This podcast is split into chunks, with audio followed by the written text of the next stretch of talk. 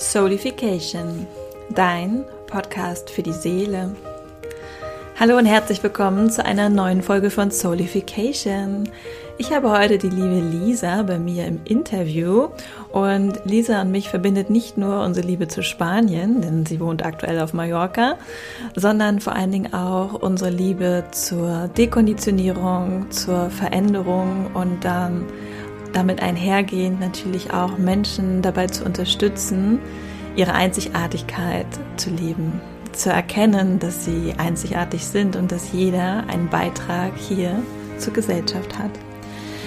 In dieser Podcast-Folge geht es um primär um das Thema Veränderung.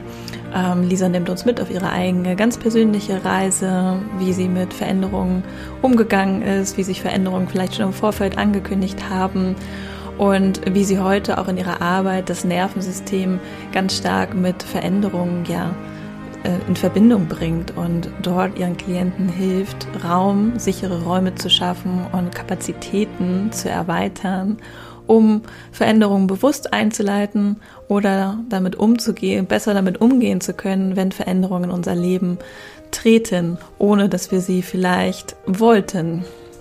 Denn beides darf da sein. Veränderungen gehören zu unserem Leben dazu und wir dürfen lernen, mit ihnen umzugehen, ihnen Raum zu geben und all das da sein zu lassen, was da sein möchte.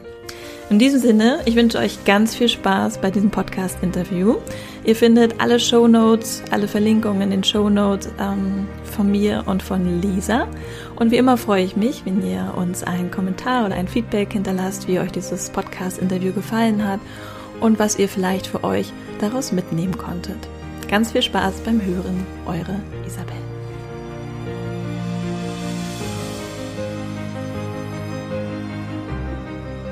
Dann sage ich einmal herzlich willkommen, Lisa, und schön, dass du heute bei mir im Podcast bist. Hallo Isabel, vielen Dank für die Einladung. Ich freue mich sehr. Dieses Interview ist ein ähm, internes Spanien-Interview, denn Lisa sitzt auf Mallorca und ähm, ja, wird sich jetzt gleich erstmal vorstellen, wer Lisa ist, was sie macht und vielleicht auch, was sie nach Mallorca gezogen hat. Das finde ich auch immer super spannend. So, wie sind da deine Lebensumstände sich verändert haben? Und da sind wir nämlich ja auch schon bei unserem Thema. Es soll heute um das Thema Veränderungen gehen. Also von daher, liebe Lisa, stell dich doch gerne einmal vor. Vielen Dank, liebe Isabel. Ja, ich bin tatsächlich äh, Mentorin für Veränderungen und Transformation ähm, und Expertin für Nervensystem, für Stressmanagement. Ähm, außerdem äh, verwende ich auch Human Design, Theta Healing als Tools und ähm, alles, glaube ich, das mir in meinem Leben passiert ist, hat mich auf das vorbereitet, ähm, um einfach andere Menschen da begleiten zu können. Und so wie du schon gesagt hast, ähm, Veränderung, unser Thema von heute. I'm, I'm the Queen of Transformation. ähm, so wie du die Queen of Deconditioning bist, ist es bei mir wirklich diese Transformation, ist es diese Veränderung. Und ja, in meinem Leben hat es einfach ähm, viele Veränderungen gegeben, viele große Veränderungen auch. Und das in relativ kurzer Zeit. Und das ist ja immer so spannend, wenn ich mir irgendwie vorstellen darf oder das so Revue passieren lasse, dass mein Leben sehr lang, sehr linear verlaufen ist mit Schule, Uni, Job, heiraten und als dieser klassische Weg mit dem und am besten Hosenanzug, Karrierefrau und so. Und that's so not my thing. um, nur das wollte ich lange nicht wahrhaben. Bis ähm, sich dann einfach privat mein Leben verändert hat und ähm, ja, aus, aus der glücklichen Ehe eine geschiedene Ehe wurde, aus meinem ähm, tollen Job ein Burnout resultiert ist und dann irgendwie so diese, und das war auch relativ knapp hintereinander, wo dann die große Frage war, okay, that's not it, das ist nicht mein Leben, das, das kann es nicht gewesen sein, es muss einfach eine Veränderung her und so wie es sich vorher einfach schon abgezeichnet hat, wo es wahrscheinlich noch nicht wahrhaben und noch nicht sehen wollte, war es dann umso augenscheinlicher und umso offensichtlicher, dass, dass, dass da jetzt einfach großer Schritte bedarf. Und die gingen dann aber ganz leicht.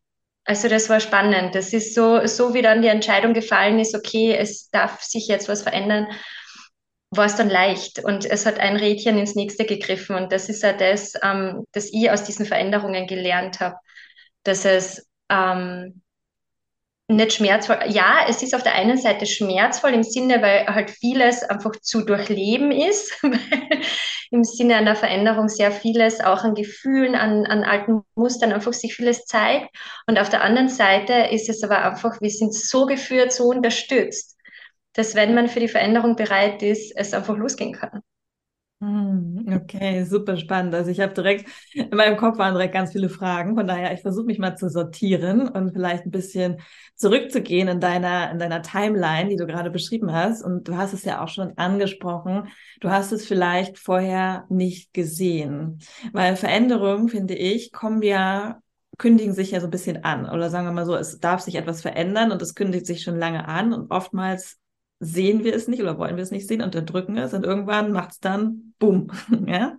Dann äh, knallt uns das, äh, fliegt uns das um die Ohren. Und das finde ich immer ganz spannend. Vielleicht in der Rückreflexion für dich. Wo würdest du sagen, hattest du eigentlich schon Gefühle oder Emotionen oder vielleicht Intuition, dass irgendwas nicht stimmt und hast es halt vielleicht ähm, ignoriert? Ich glaube, das hat wirklich schon begonnen, als mein Privatleben einfach in diese ähm, Krise gekommen ist. Da hat sich schon, in Wahrheit hat sich da auch schon früher abgezeichnet. Nur das ist halt dieses, ähm, ich glaube, dass viele von uns, bei mir war es auf jeden Fall der Fall so, dass viele von uns gar nicht wissen, was so die eigenen wirklichen Lebenswünsche sind und sich dann halt einfach diesen gesellschaftlichen Wünschen hingeben im Sinne von, ähm, wie, wie viele Frauen hinterfragen, also jetzt immer mehr, aber wie viele Frauen hinterfragen, ähm, ob diese Familiending, ob dieses äh, eigene Kinder zu haben wirklich so die Lebenserfüllung ist oder ob das ein Wunsch ist, der einfach so ins Haus steht, weil jetzt hast dann, man braucht einen Mann und dann braucht man ein Kind und ein Haus und die Männer pflanzen dann noch einen Baum im Garten und ähm, das, weil wir einfach so geprägt sind, oft gar nicht hinterfragen, ist das jetzt mein Weg? Und dann so stur dort bleiben wollen in dem Sinne von, wow, was passiert, wenn das bei mir anders ist? Dieses, ähm, auch wenn ich es vielleicht in mir spüre, aber dieses zulassen können, dass man einen anderen Weg geht. Ja. Und dass man nicht vielleicht eine klassische Karriere hinlegt, dass man vielleicht nicht diesen klassischen Familienweg einschlägt und das ähm, und da dann sich einmal klar zu machen, hey, mein Herz will in eine ganz andere Richtung und sich das zu erlauben, weil auch das ist in unserer Gesellschaft halt schwierig zu sagen, hey, na, ich muss mir den Stress nicht antun. Das, so muss das Leben nicht sein. und da findet man halt dann äh, in so einem gewissen Zeitpunkt weniger Menschen, die da damit resonieren. Und je mehr man sich selbst aber verändert, desto mehr kommen solche Menschen ins Leben, wo es dann passt, wo man sich dann beim innerspanischen Podcast-Interview trifft und dann feststellt, wie viele Ähnlichkeiten man hat, wenn man einfach sagt, ja, hey, wir haben uns für einen anderen Weg entschieden und der eint uns jetzt. Ja, total spannend. Auch, als du gerade gesprochen hast, habe ich auch gedacht, so auch unsere Arbeit oder unser Sein und unsere Arbeit überschneiden sich hier natürlich auch total stark, ne? Weil es ist ja dieses Dekonditionierung der gesellschaftlichen Muster, das, was die Gesellschaft denkt oder was du denkst, was die Gesellschaft denkt, dass du machen müsstest. Und das ist halt so spannend und ich finde auch, das ist halt das, äh, eigentlich das A und O, dass wir anfangen zu hinterfragen, ne? dass wir aufhören, wie Lemminge in so einem Strom mitzulaufen, sondern wirklich zu hinterfragen, ist das mein Weg? Und ja, von daher super spannend auf jeden Fall. Das ist quasi, dass wir da auf jeden Fall ähm, Überschneidungen haben, weil Veränderungen gehen mit Dekonditionierung einher, beziehungsweise Dekonditionierung kommt durch Veränderung. Ne? Das eine schließt das andere nicht aus, beziehungsweise geht mit Hand in Hand. Und ja, vielleicht magst du uns dann nochmal mitnehmen, wie es dann tatsächlich war oder wie du damals damit umgegangen bist mit diesen Veränderungen, die dann vielleicht sehr plötzlich kamen, vielleicht weil du sie schon gespürt hast, aber trotzdem sagst du ja auch, klar sind das schmerzhafte Veränderungen, wenn eine Ehe scheitert und so weiter. Wie du damals vielleicht damit umgegangen bist und wie du heute damit umgehen würdest. Also was du heute zum Beispiel Menschen, ja, wie du Menschen dadurch begleiten würdest, die so einen Schicksalsschlag haben, in Anführungsstrichen. Also ähm, tatsächlich gerade was, was ähm, meine Ehe betroffen hat, das war jetzt keine Veränderung von heute auf morgen. Die hat sich, wie gesagt, eben schon angekündigt und sie hat sich in Summe von ähm, dem, dass wir festgestellt haben, das ist jetzt eine richtige Krise, bis hin zum, äh, zum offiziellen Scheidungsdatum waren es zweieinhalb Jahre. Und das ist das, was ich heute nicht mehr machen würde. Ich würde es nicht mehr aushalten im Sinne von ähm, es erzwingen wollen, im Sinne von, ja, aber das war ja mein Traum und der muss ja irgendwie in Erfüllung gehen, sondern ähm, viel, viel früher schon zu reflektieren und zu hinterfragen, ist es das wirklich noch immer und, und was ist es, das, das uns äh, doch noch irgendwie aneinander festhalten lässt? Was ist es? Ähm, was sind die Themen dahinter? Und dazu war ich damals noch nicht in der Lage. Da war es wirklich, wir, wir waren emotional auch beide in einer ganz starken Abhängigkeit. Wir haben ähm, äh, spannenderweise habe ich festgestellt, dass all meine Ex-Partner bis jetzt äh, definiertes Emotionalcenter gehabt haben. Ich bin ganz offen, kenne das aus meiner Familie, dass ein definiertes Emotionalcenter um mich ist und dementsprechend war das für mich einfach das bekannte Terrain. Für mich war das vollkommen okay bis zu einem gewissen Grad, dass, ähm, ich, so, dass es halt emotional aufregend, schwierig und dergleichen ist. Und das wüsste ich halt heute, dass das nicht mehr sein muss. Und, das, und da kann ich heute halt einfach ganz anders hinter diese Mechanismen schauen. Und das ist ein, ähm, natürlich ganz, ganz großer Teil meiner Arbeit. Zu hinterfragen, was liegt drunter? Was ist das wirkliche Problem? Was ist das, dass du dadurch vermeidest zu fühlen? Weil es ist nicht so, als hätte ich nicht wirklich gelitten, aber es ist um was ganz anderes gegangen, dass ich gar nicht fühlen wollte mit diesem Schmerz, den ich draufgepackt habe. Hm, äh, Klingt auf jeden Fall interessant, auch mit dem Emotionszentrum, weil, also ich habe auch emotionale Autorität, von daher, ich bin hier definiert. Und ich habe auch mal gehört, dass Menschen mit einer ähm, undefinierten Autorität, also einem offenen Zentrum oder undefiniert, eigentlich, wenn du zum Beispiel alleine bist, relativ neutral bist in deinen Emotionen. Dass das quasi von. Ja, das war, das war für mich der Game Changer überhaupt, als ich mit Human Design begonnen habe und gehört habe, was? ich soll die sein, die gechillt ist. Ich soll die sein, die da so easy neutral ist. Ich war immer die Drama Queen. Ich war immer die, die die großen Emotionen gelebt hat. Ich war immer die, die als Kind schon runterreguliert wurde, weil ich so viel geweint habe. Und, und dann, das war, also das war vor allem, ähm, in dem Prozess der letzten Jahre in meinem Human Design Experiment, also ist da ist mein konditionierter Solarplexus wirklich ein großes Thema ähm, einfach zu lernen, das loslassen zu dürfen. Zu wissen, dass das gar nicht meins war, dass vieles von dem, das in mir, in meinem Nervensystem abgespeichert ist, gar nie mein Ding war. Und dass es meine Aufgabe ist, das zu lernen, dass das meine Aufgabe ist, da eben auch Menschen zu begleiten und, und ähm, da auch diese Weisheit quasi zu erlangen äh, in dem Bereich. Und ja, das tatsächlich war das für mich so ein ganz großer, mm, ja, großer Game Changer im Sinne zu erfahren, okay, wenn es dir, wenn es dir neutral geht, dann ist genau alles mhm. richtig. Und nicht dann wieder aus dem neutralen State heraus ein Drama zu kreieren, weil man das Gefühl hat, ich liebe jetzt meinen Freund nicht gut genug oder mein, mein Partner oder mein, whatever, meine Familie oder was auch immer, nur weil ich jetzt nicht gerade eine große Emotion spüre. Das brauche ich nicht. Weil meine Emotion, also weil, weil das für mich klar ist, das ist, das ist einfach Liebe und das muss dann nicht irgendwie, bei dir ist dafür immer was los emotional, was ich mir auch sehr spannend vorstelle, ähm, was ich von meinem definierten Verstand her kenne, wenn da oben immer was los ist. Ähm, aber das ist einfach so dieser Unterschied. Bei mir braucht es das nicht. Bei mir ist alles gut, aber wenn nicht immer was los ist. Und das zu lernen und das zu verstehen und das zu verkörpern, das war, das war der Weg für mich. Ja, super spannend. Ich liebe das, äh, diesen Austausch auch über Human Design, weil ich es auch wirklich so essentiell, dass wir mehr verstehen, dass jeder Einzelne daraus mehr versteht, welche Energietyp, welche, wo die Energie hinfließt, wie man Entscheidungen trifft und so weiter. Es ist so spannend und es ist so hilfreich. Und ich weiß nicht, ich kann immer gar nicht verstehen, wie Menschen sich nicht für Human Design interessieren. Das ist so, hallo, das bist du, das bist du in deiner reinen Energie. So, und es hilft einfach, es macht das Miteinander so viel einfacher zu verstehen, warum manche Menschen, wie zum Beispiel ich, mit einer emotionalen Autorität halt auch keine Entscheidung so schnell treffen kann. Ja, das ist so, das ist ja auch eine gesellschaftliche Konditionierung, die ich auch erstmal ablegen durfte, dass wir schnelle Entscheidungen treffen müssen. Ja, wir werden ja von der Gesellschaft ja immer so gepusht. Ja, du musst es doch jetzt wissen, du musst doch jetzt diese Entscheidung treffen. So, nein, muss ich nicht. Und da einfach auch reinzugehen und zu merken, so stimmt, es tut mir einfach nicht gut, wenn ich schnelle Entscheidungen treffe, weil es halt einfach nicht meinem Design entspricht, weil ich es auch gar nicht kann. Und hinterher unglücklich oder frustriert bin, im schlimmsten Fall, dass ich diese Entscheidung getroffen habe. Und das war, war für mich auch nochmal echt so ein Game Changer zu merken, so, nee, ich darf mir Zeit nehmen und ich darf das kommunizieren, ich darf dir sagen, hey, ich brauche einen Tag, ich sag's dir morgen, fertig aus. Und es tut niemandem weh. Ja, und, und ähm, da ist es, finde ich, auch einfach so schön, weil ich habe ein, ähm, eine Split Definition, ich habe ähm, Krone, Verstand, Kehle definiert und dann kommt einmal der Cut. Also bei mir ist echt immer Kopf oder Körper, Kopf oder Körper. Und bei mir dürfen sich trotz definierten Sakral, trotz definierter Milz, darf ich mir Zeit nehmen. Manchmal geht es zack, zack, zack und manchmal merke ich aber, okay, da ist sich mein Kopf mit meinem Körper nicht einig. Und ich kann einfach jetzt keine Entscheidung in Klarheit treffen, weil es einfach zwei Stimmen in mir gibt. Und auch das zu wissen. Und ich glaube, dass, weil du gesagt hast, du kannst nicht verstehen, dass man sich nicht für Human Design interessiert, kann ich auch nicht.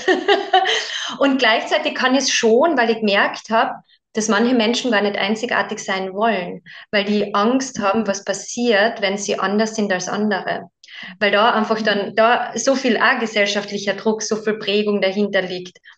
Und dieses einzigartig zu sein, was passiert dann? Was passiert, wenn man vielleicht nicht mehr dazugehört? Das ist, ähm, was vor allem ich jetzt auch im, im Laufe meiner ähm, meiner Tätigkeit als Mentorin gemerkt habe, dieses ähm, auch das Feld der Möglichkeiten was ist denn für mich überhaupt möglich außerhalb von dem, das uns so vorgegeben ist? Was wäre für mich als einzigartiger Weg möglich, den ich gehen könnte? Weil wie oft höre ich, dass Menschen was wirklich gut können, Zweierlinien, Zweierlinien, die aus sich heraus total gut nähen können, autodidaktisch sind dann, und, und die tollsten Kleider schneidern und die einfach sagen, na ja, na, aber da braucht man die und die Genehmigung und da braucht man die und die Ausbildung und erst dann darf man damit was machen und also ist das für mich nicht möglich. Hm. Ja, diese Limitierung. Mit dem Wissen, genau, und mit dem Wissen, dass sie dafür da sind, in dem Flow zu sein. Ja. Und ja, deshalb Und die Zeitver Zeitverzögerung von Spanien nach Spanien ist größer als ja, genau. Dafür, wir haben heute eh relativ schönes Wetter, dafür ist das Wi-Fi so mittelstabil. Ja, komisch, ne? Eigentlich normalerweise ist bei uns, wenn so schönes Wetter ist, haben wir immer gutes äh, Internet. Aber wenn es regnet, dann ist es schlecht. Okay. Ja, wir haben heute eher einen verhältnismäßig guten Tag gewählt. Kleiner Exkurs in unserem Spanienleben. Wir haben schon gesagt, Lisa und ich, wir machen mal eine separate Podcast-Folge zum Thema Winter in Spanien mit all seinen Do's and Don'ts. mit allen Sonnen- und Regenseiten. Ja. Aber heute geht es ja um Veränderungen. Ich finde auch, was du gesagt hast, auch super spannend mit diesen Limitierungen, ne? dass wir Menschen dazu neigen, uns ja zu limitieren. Ne? Ich meine, wie oft hört man das selber oder hört man das vielleicht in seinem Umfeld? So, nee, ich kann das nicht, weil, oder nee, das passt nicht zu mir, das ist nicht mal das, was ich, äh, was für, zu mir passt oder was ich leben könnte oder ich kann das nicht. Ist ja auch das eigentlich so eine schön, ein schöner Glaubenssatz. Wenn andere Leute, man sieht, dass zum Beispiel wir leben in Spanien, dann kriege ich auch ganz oft das Kommentar, ja, also ich könnte das nicht. Also für mich wäre das nichts. Und ich mir so, warum jetzt so? was, was es macht mich anders als dich? Also, ne, warum kann, warum limitierst du dich hier so sehr? Ja, für mich war das auch, ähm, weil die, dieses Feedback, das kenne ich natürlich auch. Und wie oft ich gehört habe, boah, das ist so mutig. Und ich glaube, wenn man gerade in diesem Thema Veränderungen ist, ähm, merkt man gar nicht mehr, wie viel Mut man dann eigentlich so selbstverständlich aufbringt. Und einfach diese Limitierungen für sich nicht anzuerkennen und zu sagen, na, meine Realität ist einfach eine andere.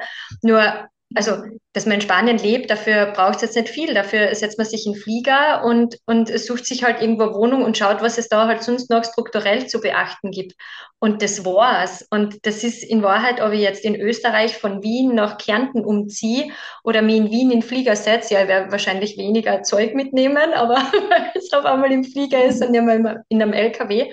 Und gleichzeitig war das für mich der gleiche Grad an Mut der Entscheidungen. Das war, das war nichts, das mir jetzt komplett durchgeschakt hat. Und ich verstehe gleichzeitig, dass es für andere Menschen noch unvorstellbar ist, weil die einfach in ihrem Leben anders mutig waren und das auch für sich anders wahrgenommen haben. Hm, ja, super. Ja, ich finde es ein interessanter Impuls, ne? Dieses, ähm, auch dieses mutig sein, ne? Woher kommt das eigentlich? So, woher dieses, also Menschen, manche Menschen sind sehr mutig und manche Menschen nicht, aber im Prinzip, wie du schon sagst, es braucht jetzt eigentlich keinen Mut.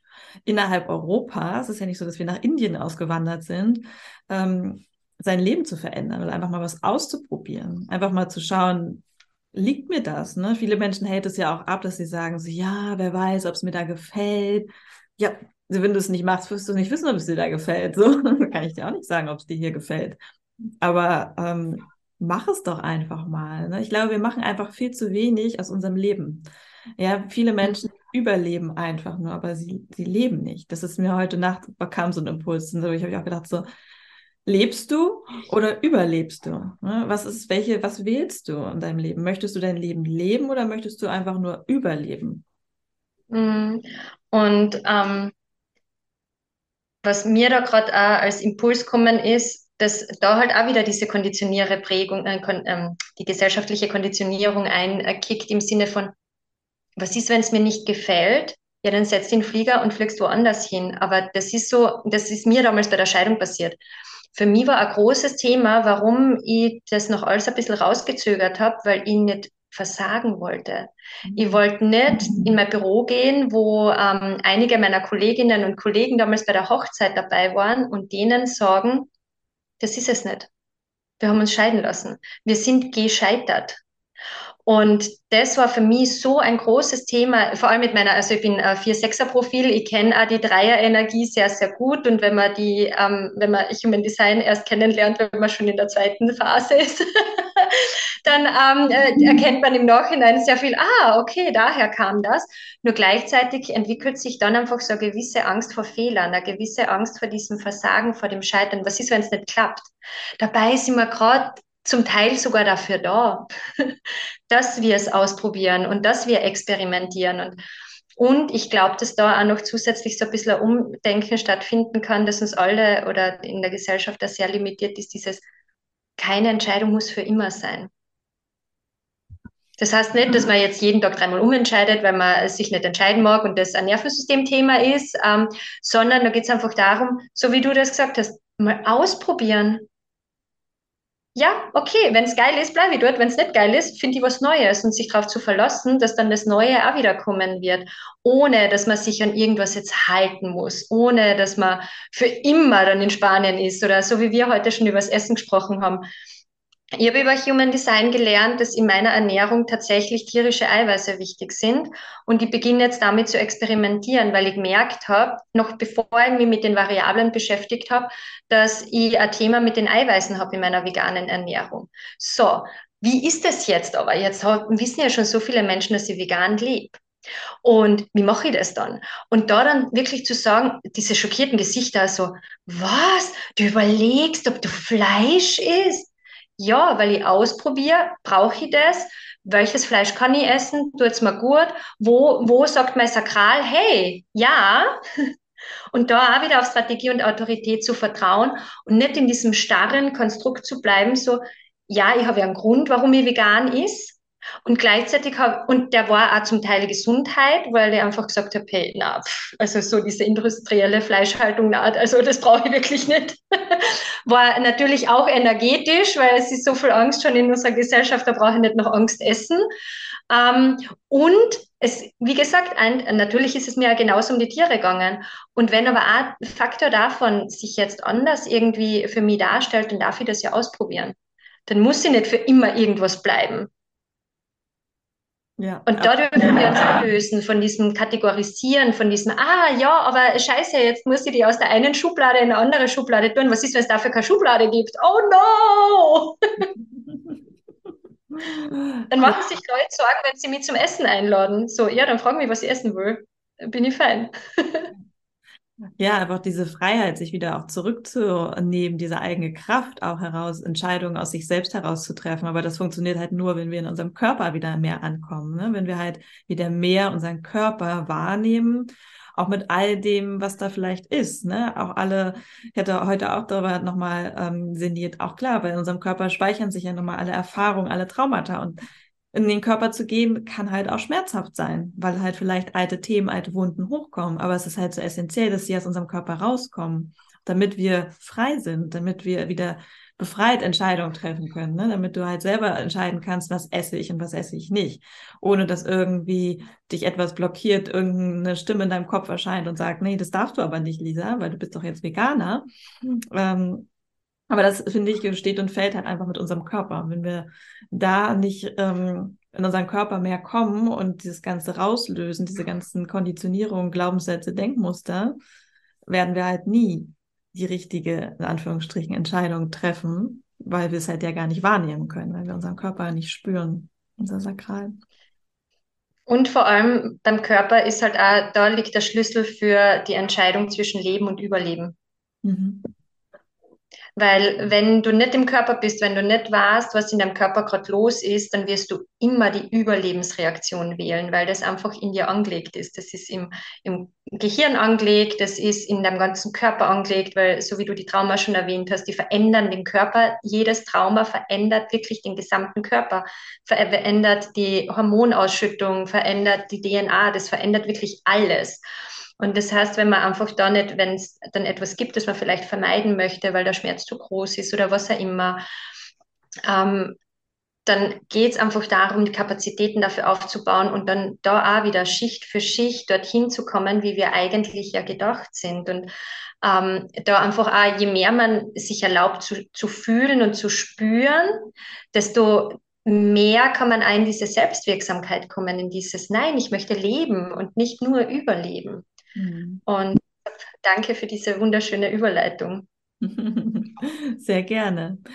Ich würde gerne noch einmal ein bisschen mit dir auf das Thema Nervensystem eingehen, weil ich ja gesehen habe, dass du dich dort weiterbildest. Und ich finde es ein super spannendes Thema und das passt ja auch zum Thema Veränderung, weil wenn wir Veränderungen herbeiführen, wenn wir jetzt nicht darauf warten, dass die schmerzlich äh, kommen, ja, weil ich denke, ich bin auch der festen Überzeugung, umso mehr wir diese Zeichen ignorieren, umso härter wird es, trifft es uns, diese Veränderung. Das ist meine, meine persönliche Meinung. Und ähm, das heißt, egal ob wir diese Veränderung also bewusst einleiten oder ob sie uns halt einfach irgendwann um die Ohren fliegt, es ist immer eine Frage des, wie du schon sagst, Kapazitäten, ne? Erweiterung des Nervensystems. Wie kann ich mit diesen Veränderungen umgehen? Und vielleicht hast du da mal Lust, mal mit uns einzutauchen, was du so bisher gelernt hast und wie du das jetzt vielleicht auch verknüpfst in deiner Arbeit. Mhm. Ja, also grundsätzlich ist es ja, wenn man, wenn ich jetzt auch wieder meine Geschichte herbei, ähm, also heranziehe, bei mir ging es ja auch um ganz, ganz viele Gefühle, die ich nicht fühlen wollte. Und dann habe ich mich lieber in diesem Schmerz gehalten, weil der Schmerz ist gesellschaftlich anerkannt. Da kann man jedem erzählen, ja, der ist so gemein und wir, führen, wir haben so eine große Krise. Und, und es wird immer jemanden geben, der connected. Und deshalb bewahrt man sich davor, einfach zu schauen, was ist jetzt überhaupt da, was liegt da noch drunter, was liegt unter dieser Schicht. Und dafür ist es eben notwendig, die Kapazitäten im eigenen Nervensystem zu haben, dass man auch immer wieder weiß, okay, wie, wie, wie viel kann da sein, bevor es zu viel wird? Wie viel an Emotion, wie viel an Gefühl ähm, kann da sein? Und auch gleichzeitig sich einen sicheren Raum zu schaffen. Weil ähm, was das Spannende vor allem ja in unserer Coaching-Branche ist. Ähm, wie oft wir sagen, du musst ähm, dich selbst lieben, bis du geliebt werden kannst. Und du musst die Sicherheit in dir selbst finden. Ja, bis zu einem gewissen Grad ist es auch so. Ja, ich, ich muss, wenn ich mit mir eincheck und ich weiß, was bei mir gerade los ist und ich weiß, ich habe die Kapazitäten, dann wäre ja diese innere Sicherheit haben. Dann wäre ja wissen, ähm, oder mich innerlich sicher fühlen. Und dann wäre ja wissen, okay, all good, ich kann damit umgehen. Nur ähm, es braucht auch zusätzlich noch einen sicheren Rahmen. Es braucht noch den Rahmen von seinem Umfeld. Es braucht es zu wissen, dass man um Hilfe bitten kann. Um Hilfe bitten, das ist nämlich sehr, sehr spannend, ähm, eine der Überlebensreaktionen. Nur wissen wir das nicht, weil das geht nur in sicherer Bindung. Und deshalb ist es so wichtig, vor allem auch in, in unserem Kontext, äh, wo wir tätig sind, da diesen sicheren Raum zu schaffen, dass wir unserem Gegenüber diese Präsenz geben, dass wir selbst in der Lage sind, und deshalb ist es, finde ich, für, für Coaches und, und Mentorinnen, Guides, wie auch immer, ähm, so, so wichtig, sich selbst mit dem Nervensystem auszukennen und zu wissen, okay, ich gehe jetzt in einen Call nur, wenn ich reguliert bin. Ich gehe in einen Call nur, wenn ich Emotionen halten kann, wenn ich mein, mein Gegenüber co-regulieren kann und durch diesen Prozess durchbringen kann, ohne dann vielleicht auf irgendwelche emotionalen Geschichten einzusteigen, weil ich es nicht aushalte. Im Sinne von, mein Gegenüber ähm, ist gerade in irgendeinem tiefen Schmerz, kann ich den Schmerz aushalten? Geht es für mich? Oder muss ich nach einer Lösung suchen? Weil das wäre dann schon einfach nicht mehr das, was wir als sicheren Raum anbieten, sondern dann würden wir darauf einsteigen. Und und deshalb ist es ähm, eben Sicherheit für mich so ein großes Thema und die ähm, Weiterbildung oder eine der Weiterbildungen, die ich gemacht habe, die hat sich eben auch mit Nervensystem und Körperarbeit beschäftigt. Also dieses, wie man über den Körper seine Kapazitäten erhöht, wie man über den Körper einfach merkt, aha, wo bin ich gerade, wie man sich selbst auch über den Körper regulieren kann. Weil wir brauchen nicht immer ein Gegenüber. Manchmal reicht es ja einfach, dass man weiß, dass man wen anrufen kann. Und gerade das macht es so schön, finde ich, in den längeren Begleitungen, wo einfach ähm, wir von unseren Clients schon gewisse Muster kennen, wo wir dann einfach auch schon ähm, ganz anders darauf eingehen können, ganz anders darauf antworten können und unsere Clients einfach wissen, wir sind da.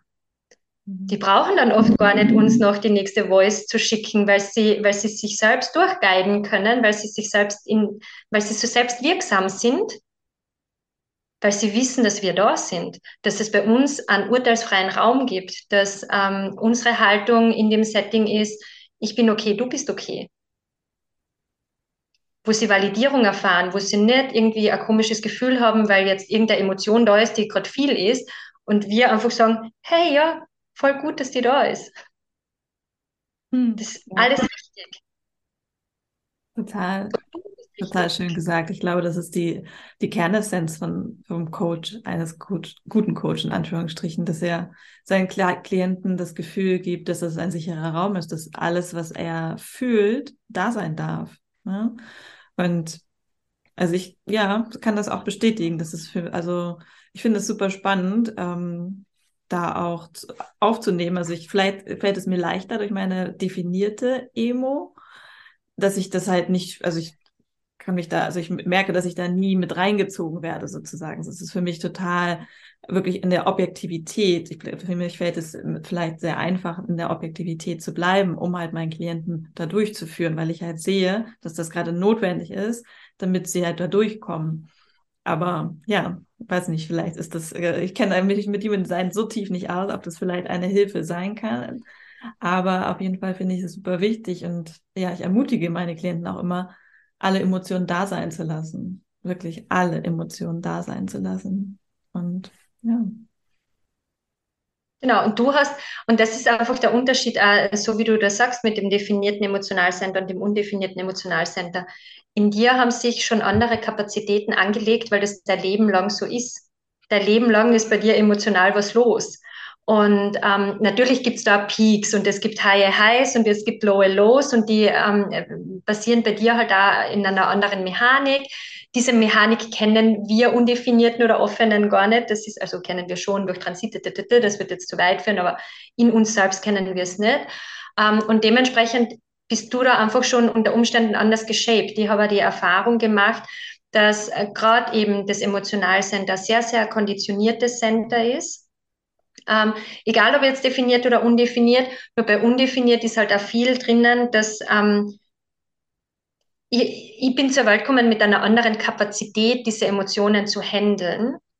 Ähm, weil ich ja eigentlich eher cool, calm and collected wäre und gechillt und chilly vanilli und ähm, bei mir nicht so viel los ist und ich deshalb aber vom Außen sehr viel aufnehme, das verstärkt und auf einmal bin ich wütend und weiß gar nicht, woher das kommt. Und wenn das am Kind passiert, was, dann wird es halt wütend. Und was passiert dann mit einem wütenden Kind? Es wird runterreguliert. Und damit glaubt das Kind, das ist falsch. Und das passiert halt dann auch noch umso mehr, Und deshalb ist es eben auch so spannend, da mit Human Designer zu arbeiten. Ich habe auch Clients, die haben ein definiertes Emotionalcenter und da hat es trotzdem, ähm, gibt es da Konditionierungen, weil einfach die Eltern schon mit ihren Emotionen nicht so umgangen, also nicht die Kapazität, sagen wir so, nicht die Kapazität für ihre Emotionen hatten und deshalb sich eine niedrig funktionale Strategie überlegt haben. Und dann ihre Kinder mit Silent Treatment bestraft haben, mit so, okay, du hast das jetzt falsch gemacht, hm, dann rede ich jetzt zwei Tage nichts mit dir. Oder bleib im Zimmer und denk drüber nach und machen die Tür zu und gehen weg. Und, und Kinder lernen dann ja gar nicht, ach so, oh je, jetzt ist das falsch. Und die lernen gar nicht an eben jedes Gefühl zu fühlen und jedes Gefühl äh, irgendwie in den Ausdruck zu bringen. Deshalb ist es also wichtig, dass es uns gibt, dass wir da durchbegleiten. Dass in dem Moment, wo das da ist, man sagt, hey, voll gut, was macht das jetzt mit dir? Was ist jetzt für dich der nächste Schritt, bevor du zumachst? Was ist der nächste Schritt, bevor du jetzt irgendwie eine Regulationsmaßnahme brauchst? Wie lang, wie lang geht das? Was, was macht das? Und, und da einfach auch diese Awareness zu schaffen und damit da die Kapazitäten zu erhöhen. Mhm. Ja, cool. Cool im Sinne von, ich fühle mich da total ähm, gesehen und ich glaube auch viele Zuhörer und Zuhörerinnen, dass wir, wenn wir zurückdenken an unsere Kindheit, wie unsere Eltern vielleicht mit gewissen Emotionen umgegangen sind oder auch unsere Großeltern. Und ich meine, das kommt, wie du schon sagst, sind ja auch aus einer anderen Generation, wo vielleicht mit Gefühlen und Emotionen sowieso nicht so viel umgegangen wird. Ja, wo halt generell eher weggedrückt wurde, weil halt Überleben tatsächlich im wahrsten Sinne des Wortes das Überleben Priorität hatte. Ja, zum Beispiel meine Großeltern aus der Nachkriegszeit, die hatten andere Themen, als sich mit ihren Emotionen zu beschäftigen. Ne? Da wurde das dann halt tatsächlich einfach vielleicht weggesperrt, weil es war wichtiger, die Familie zu versorgen was auch alles seine Berechtigung hat. Aber ne, wir sind ja jetzt paar Generationen weiter und dürfen uns halt wirklich auch damit beschäftigen, dieses Trauma aus, unserem, aus unserer Linie, aus unserer Ahnenlinie auch zu lösen und dahinter zu schauen, okay, weil zum Beispiel, was bei mir gerade kam, dass ich als Kind, und es heute noch immer noch sehr schwierig für mich, mit Konflikten umzugehen. Wenn ich merke, es kommt zu einem Konflikt, dann war bei mir in meiner Familie, wurde meine Familie immer sehr laut. Und als Kind bin ich einfach gegangen. So, ich habe mich dem einfach entzogen. Ich habe das weggetan, weil ich das nicht ertragen konnte, weil ich diese Emotionen nicht aushalten konnte. Und das ist immer noch für mich sehr, sehr schwierig, in einen Konflikt zu gehen und diese Emotionen, die mit dem Konflikt hervorkommen, die vielleicht Wut sind oder was auch immer dann so kommt, auszuhalten oder dem Raum zu geben. Finde ich sehr, sehr spannend. Kam mir gerade. Ja. Und ähm, da hast du jetzt auch gerade wieder ein sehr gutes Stichwort gegeben, was für mich auch noch so eine ganz große Erkenntnis war, unser Nervensystem ist nur darauf aus, dass wir überleben. Mhm. Unserem Nervensystem ist es vollkommen egal, ob wir glücklich sind. Unserem Nervensystem ist es vollkommen egal. Unser Nervensystem will unser Überleben sichern. Und genau so ergeben sich dann auch manche ähm, Reaktionen eben. Genauso funktioniert es dann über diese Bewältigungsstrategien, dass man laut wird, weil man das Gefühl hat, sonst nicht gehört zu werden oder aus welchem Grund da immer, weil gerade viel Mobilisierungsenergie im Fight da ist und man dieses Schreien jetzt braucht, weil es in einem selber ja so viel ist, nur dass das halt für ein Kind überhaupt nicht mehr sicher ist. Dann über das denkt man ja in der Situation nicht nach, einmal abgesehen davon, dass das unsere Eltern, Großeltern, wer immer, auch in unserer Generation ganz, ganz viele Menschen, die Kinder haben, einfach nicht wissen. Das ist so, das ist Wissen, das ja jetzt erst so ein bisschen Einzug hält und das wird wirklich unsere Gesellschaft verändern. Ich hoffe. ah, ich bin überzeugt. Das ist ja unser großes Ziel, ne? dass wir uns da mit Human, durch Human Design, durch andere Tools ähm, einfach in der Gesellschaft einfach weiterentwickeln und hin zu einer mehr Wassermann, wassermännische Gesellschaft, sage ich immer, mehr zu einer Gemeinschaft, ne? wieder raus aus diesem Ich, Ich, Ich und mehr rein in die Gemeinschaft, mehr rein in das ähm, Wir und dennoch in der Individualität bleiben, weil wir halt, wenn wir alle in unserer Individualität und Einzigartigkeit sind, einen Beitrag für die Gemeinschaft haben. Das ist ähm, meine Vision, ja, unsere Vision. Ja. Und das, glaube ich, ist ja auch so dieser spannende Übergang, den wir jetzt erleben. Zum Teil wo die Menschen zum Teil irgendwie Angst davor haben, dass sie diese Individualität, diese Einzigartigkeit leben, weil wir noch in dieser limitierten Gemeinsamkeit sind, in dieser limitierten, oh, es geht ums Wohl aller und wenn jeder nur an sich denkt, wo mhm. kommen wir denn dahin? Ja, aber wenn ich nur an mich, also wenn, also ich weiß, das ist jetzt nicht ganz so ähm, der 1a-Spruch, aber wenn jeder für sich selbst sorgt, wäre für jeden gesorgt. Und genau das ist es. Wenn ich schaue, dass es mir gut genug geht und mein Cup gut gefüllt ist, dann kann ich auch wirklich geben weil dann kann ich all das geben, das in mir zu viel drinnen ist und das ist und genau davon profitiert ja dann die Gesellschaft und die Gemeinschaft und nicht dieses mich zu zwingen, was herzugeben, das ich gar nicht habe. Und das ist eben dieser, dieser Übergang, den, den, wo wir jetzt auch immer mehr reinwachsen dürfen, dass unsere Individualität, unsere Einzigartigkeit ja den Beitrag zur Gesamtheit, zu der Gemeinsamkeit, zur Gemeinschaft leistet. Und wir sind Menschen. Wir wollen ja gemeinsam sein. Wir werden immer schauen, dass wir in Bindung bleiben. Auch das ist das, das Nervensystem. Also wenn man sich überlegt, dass jeder Mensch nur das, was tut, um in Bindung zu bleiben, erhöht sich erstens das Verständnis und zweitens werden wir dann auch sehen, dass wir vom Wassermann-Zeitalter und der Individualität überhaupt keine Angst haben brauchen, weil wir wollen gemeinsam sein. Ja, auf jeden Fall. Und weißt du, wenn du das gerade so sagst, denke ich mir immer so, das sind für mich Sachen, die einfach so schon so, so in Fleisch und Blut übergegangen sind. Und ich denke mir dann so, okay, wie oft müssen wir es eigentlich, müssen wir es eigentlich noch sagen, damit andere Menschen es auch verstehen, damit sie es wirklich begreifen, dass das einfach für der Schlüssel ist. Und der Schlüssel für ein besseres Zusammensein ist nicht in der Gesellschaft, in der wir heute leben, in den alten Strukturen. Ja, das lassen wir, diese patriarchalischen Muster. Es ist einfach Zeit, es hinter uns zu lassen. Und es passiert ja auch schon viel. Und vielleicht ist es einfach meine wassermännische Ungeduld, die dann immer denkt so, warum passiert es noch nicht schnell genug? Ja, und da ist es aber an uns einfach das vorzuleben, weil je mehr wir es leben, desto mehr geben wir den anderen die Erlaubnis. Und wenn die es ausprobiert haben, genauso oft muss man sagen, bis sie es ausprobieren und dann im Körper fühlen. So wie du sagst, du hast schon so verkörpert. Und genau darum geht's. So oft sagen, bis sie es ausprobieren und es verkörpern können. Und ja, dafür geben wir es einfach noch die nächsten Jahre Zeit. Man sagt doch auch im Jahr 2027 ist doch so ein ja, vielleicht kannst du da nochmal drauf eingehen. Ich habe es immer nur, ich schnapp das immer nur so auf und denke mir immer so, okay, was ist da los in 2027?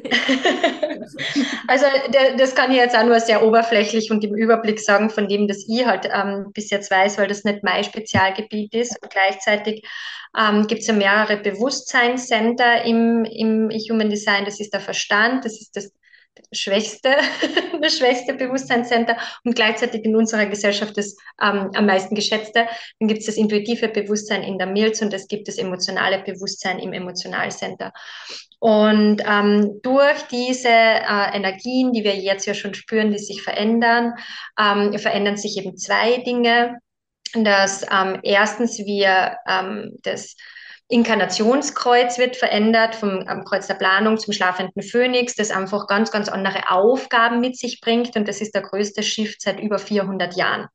Und das ist ja das, das ähm, eine ganz, ganz große Auswirkung auf uns haben wird. Und gleichzeitig geht man davon aus, dass sich die Energien auch verändern werden, werden sodass das Emotionalcenter ähm, noch wichtiger sein wird, weshalb auch das Thema Emotionen, das Thema Verkörpern jetzt ja in den letzten, ähm, jetzt würde ich gar nicht Jahren, sondern eher Monaten gefühlt sagen oder im letzten Jahr äh, immer wichtiger wurde, weil das die große Vorbereitung ist, dass ähm, wir weniger aus dem Verstand äh, kommunizieren werden und viel mehr über diese, es über diese emotionale Intelligenz geht.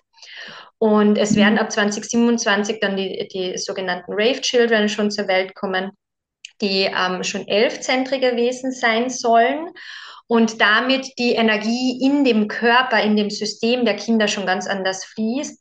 Und da könnte es sein, dass die auf uns so ein bisschen autistisch wirken könnten, weil die eine andere Form der Kommunikation haben werden und da sehr viel sich in der emotionalen Energie abspielen wird. So in brief. Also ich finde es ja, ich denke mal so, wow, wie geil war meine Seele, dass sie sich ausgesucht hat, jetzt am Leben zu sein. Absolut. Ich finde es gerade total spannend. Also du weißt auf jeden Fall, hast du da einen tieferen Einblick als ich. Ich weiß darüber, habe darüber gar nichts, äh, noch so gar nichts gehört, außer dass 2027 irgendwie ein Wendepunkt ist. ähm, auf den wir gerade hinarbeiten, weil es ja so spannend ist, dass 2020 Human Design in unser Leben ja vermehrt getreten ist. Also viele Menschen, die ja sich mehr mit Human Design beschäftigen, immer noch viel zu wenig, aber sehr, sehr viele, auch in unserer Coaching-Szene, ähm, viele Human Design Coaches quasi wie Pilze aus dem Boden gesprossen sind, was ja auch super ist, weil es muss halt einfach in die Welt. Und dass es ja irgendwie sieben Jahre braucht, um halt so eine Veränderung, also wieder Veränderung zu integrieren. Und dann sind wir bei 2027. Genau, weil der Körper sieben Jahre braucht, um alle Zellen komplett zu erneuern. Also da hätten wir theoretisch Zeit für ein neues oder in der Zeit haben wir Zeit, das System wirklich komplett zu rebooten. Und ich glaube, deshalb ist es auch jetzt gerade so diese Zeit der Veränderung, selbst wenn man sich nicht in unserem ähm, in unserer Bubble aufhält, selbst wenn man jetzt gar nicht so viel mit Coaching und dergleichen am Hut hat, die Menschen spüren es ja. Die Menschen spüren es, dass das vielleicht, ich merke das auch in meinem Umfeld, zum, zum Beispiel Freunde aus dem Bankenbereich, die sich jetzt Auszeiten nehmen, weil sie sagen, eigentlich will ich gar nicht, dass es so weitergeht. Und die haben jetzt zwar nicht diesen, diesen Plan, so wie wir ihn haben, oder diese, diese ähm, Vorschau und wissen, was so kommt. Und gleichzeitig ähm, beginnen die trotzdem wieder zu merken, na, also es wird sich was verändern, es hat sich schon was verändert und ich möchte da irgendwie Teil davon sein, weil es wird Menschen geben, die 2027 aufwachen und dann nicht mehr wissen, wie sie ihr Leben führen sollen, weil keine bekannte Strategie mehr funktionieren wird. Und die wird es auch geben. Und deshalb ist es ja so wichtig, dass es uns gibt und es kann gar nicht genug Coaches geben, weil ich bin auch immer in Begleitung. Also es ist ja nicht so, dass wenn man Coach ist, dann nicht wieder wen hat und, und ich habe oft nicht nur einen Coach an meiner Seite, sondern mehrere weil es einfach in jedem Aspekt immer wieder ähm, eine andere Energie ist, die man da reinkriegt. Und es wird einfach halt immer wichtiger, dass man um Hilfe bittet, dass man neue Erfahrungen macht in einem sicheren Bindungskontext, dass, dass man sich nicht nur gedanklich im Mindset-Training verändert, sondern dass er verkörpert und der Körper einfach weiß, hey, wow, I can do that. Mhm. Total schön, ja. Ah, ja, finde ich ähm, sehr, sehr passend. Und wie du auch schon sagst, Veränderung ist unausweichlich, kam mir gerade als du auch wieder. Es ist einfach so, Veränderung ist unausweichlich. Und ich finde auch, dass viele Menschen es bereits spüren, dass sich was verändert. Aber sie können es halt vielleicht nicht greifen mit ihrem Verstand. Ne? Da sind wir wieder. Fand ich auch so cool, dass du gesagt hast, ja, der Verstand wird eigentlich äh, viel zu viel wertgeschätzt in unserer Gesellschaft. Ne? Wir sind ja viel zu viel auf Verstandesebene und ich bin auch eher voll der intuitive Mensch. So ich, ne, man, ich habe eine offene Krone, so, so da ist, fließt da einfach so rein. Und ähm, es ist halt unser größtes Problem in der Menschheit, dass wir irgendwo uns verloren haben. Ja, deswegen finde ich es auch immer so spannend, wenn wir wieder mehr zurück zur Natur, mehr zurück zu unserem Körper, mehr zurück zu indigenen Völkern finden, weil die einfach noch diese Anbindung haben. Ja, ich wurde letztens auch gefragt, ja, wie, wie komme ich denn wieder mehr zu mir selbst? Ich so, ja, indem du in deinen Körper kommst, indem du dich mit Mutter Natur verbindest, indem du dich erinnerst, dass das alles, was wir hier im Verstand kreiert haben, gut und schön ist, ja. Ich möchte es nicht missen, sonst würden wir uns heute hier nicht austauschen können. Aber dennoch haben wir uns irgendwo so ein bisschen verloren auf dem Weg dorthin.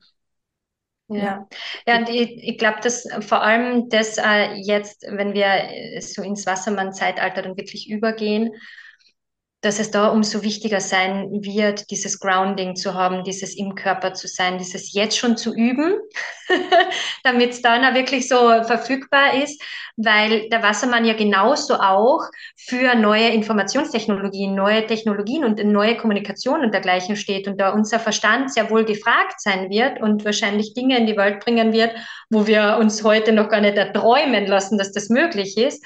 Und gleichzeitig es dann aber wichtig ist, dass wir sagen, hey, wir sind da auf der Welt und wir können mit unseren beiden Füßen am Boden stehen und gehen. Und es geht nicht nur ums Herumgeschwirre da im Kopf, weil halt einfach auch mit der Luft, mit dem Wassermann und dem Luftzeitalter sich das verändert und da umso mehr sagt, okay, wir sind da hier auf der Erde. Was ist das, was ich als Mensch mit meiner Seele, mit meinem Körper, meinem Fleisch und Blut, meiner DNA, was auch immer, meiner Energie in diese Welt raustragen kann? Hm. Ich würde sagen, das ist aber ein wunderschöner Schlusssatz.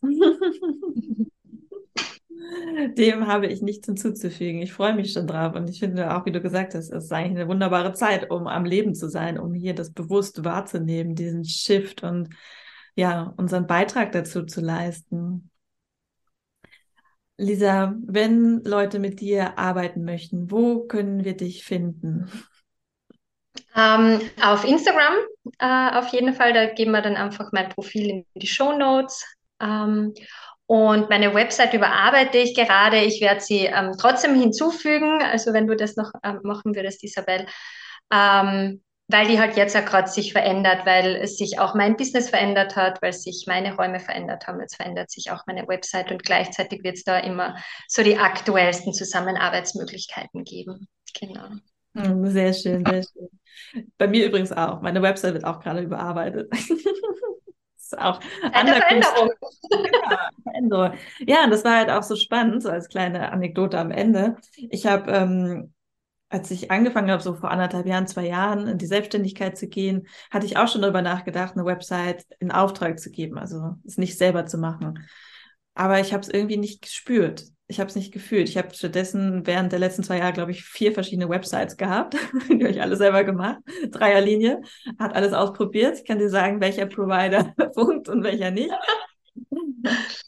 Und jetzt war nach zwei Jahren der Moment, wo ich gesagt habe, nein, ich möchte das jetzt professionell in die Hände geben, weil ich bin mir jetzt für den Moment, das ist nicht so ein Stein gemeißelt, ne? Also wieder, es ist keine Entscheidung für immer, aber im Moment bin ich einfach, fühle ich mich mit dem, was ich tue, safe.